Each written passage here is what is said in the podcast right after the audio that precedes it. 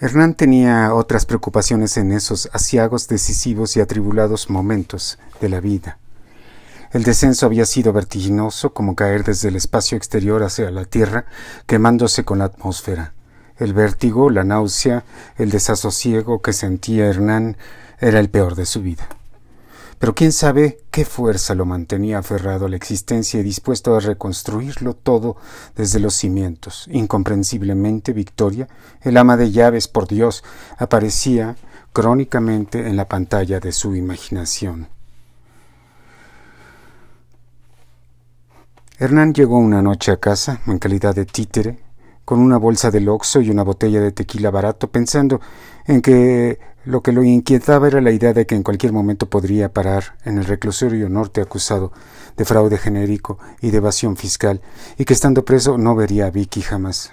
Vicky, sobre todo la última vez que la vio, cuando ella venía tan luminosa y alegre, se había convertido desde la debacle financiera en una especie de diosa, una princesa náhuatl, una pieza hermosa de jade, emperatriz de obsidiana. Vaciando parte del contenido del tequila en un vaso normal, Hernán se daba cuenta de que había muchas razones para admirar a Vicky, no solo por sus armoniosas caderas, sino por su voz, su sabiduría y una bondad que el ama de llaves siempre sudó por sus poros y reflejó a través de la humedad de sus ojos.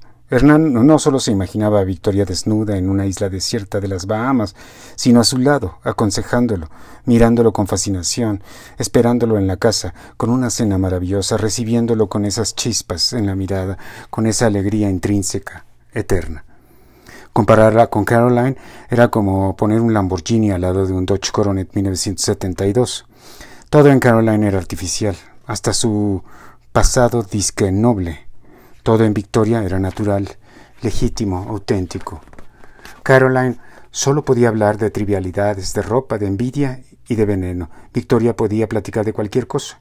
La cultura de Caroline era a pantalla pendejos, eran frases aprendidas de memoria. La de Vicky era de verdad, sin disfraces, sin maquillaje, sin cirugía. Llegó el momento en que Vicky habló con Pepe. Aurelia y Kate para decirles que empacaran sus cachivaches porque al siguiente día vendrían los de Mudanzas Go para llevar las cosas a su casa nueva de Patricio Sanz. Kate dijo que no había mucho que empacar, puesto que toda su ropa era naca, fea, vieja y de modé, y que pronto comprarían ropa que correspondiera a su nuevo nivel de social. Aurelia, en cambio, se puso nerviosa y le dijo a su mamá que era muy poco tiempo para empacar todos sus libros. Pepe no dejaba de pensar en Olga. Caroline clavó las uñas en la cabecera de la cama y solo con la fuerza de Hernán y Billy pudieron desprenderla de su cama y cargarla hacia afuera de la casa entre gritos, patadas y las peores groserías que jamás habían salido de su boquita. Valeria no dijo nada. Finalmente, la familia se subió al único coche que habían conservado, un auto compacto que antes usaba uno de los choferes para los mandados, Billy tenía que controlar a su mamá y se subió con ella en el asiento de atrás mientras repartía arañazos y mordidas. Hernán tuvo impulsos asesinos, se contuvo. Los de la mudanza pudieron subir al camión, lo último que faltaba, la cama de la recámara principal que ya olía a mortaja. Valeria miró el palacio de Arrayanes, su barda gigante, que era el tamaño de un pequeño edificio de diez pisos. De camino a su nueva casa, Caroline se agotó y se desmayó, gracias a Dios, y la familia Santibáñez, en completo silencio, avanzó hacia el sur de la Ciudad de México.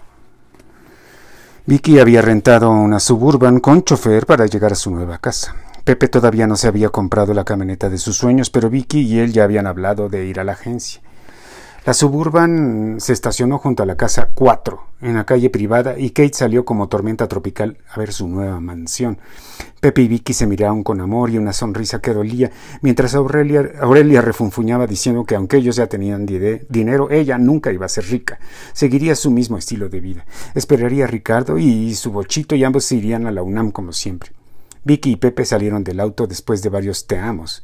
Vicky con lágrimas en los ojos cuando vieron entrar un auto compacto que se estacionó justo detrás de la suburban. A Vicky le pareció reconocer a la persona que conducía el auto. Pepe dijo que seguramente eran los nuevos vecinos, pero no los reconoció. Del auto salió Hernán Santibáñez con la boca trabada y los ojos como un par de lunas menguantes.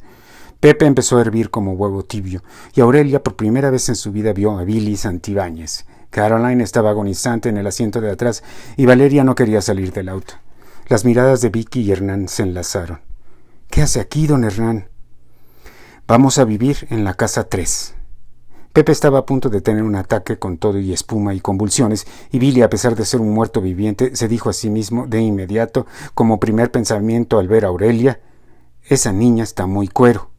otra palabra para guapa. ¿Y usted, Victoria? Vamos a vivir en la casa 4. Hernán sonrió. Ya lo sabía. Exactamente por esa razón había comprado la casa 3 con el dinero de Caroline.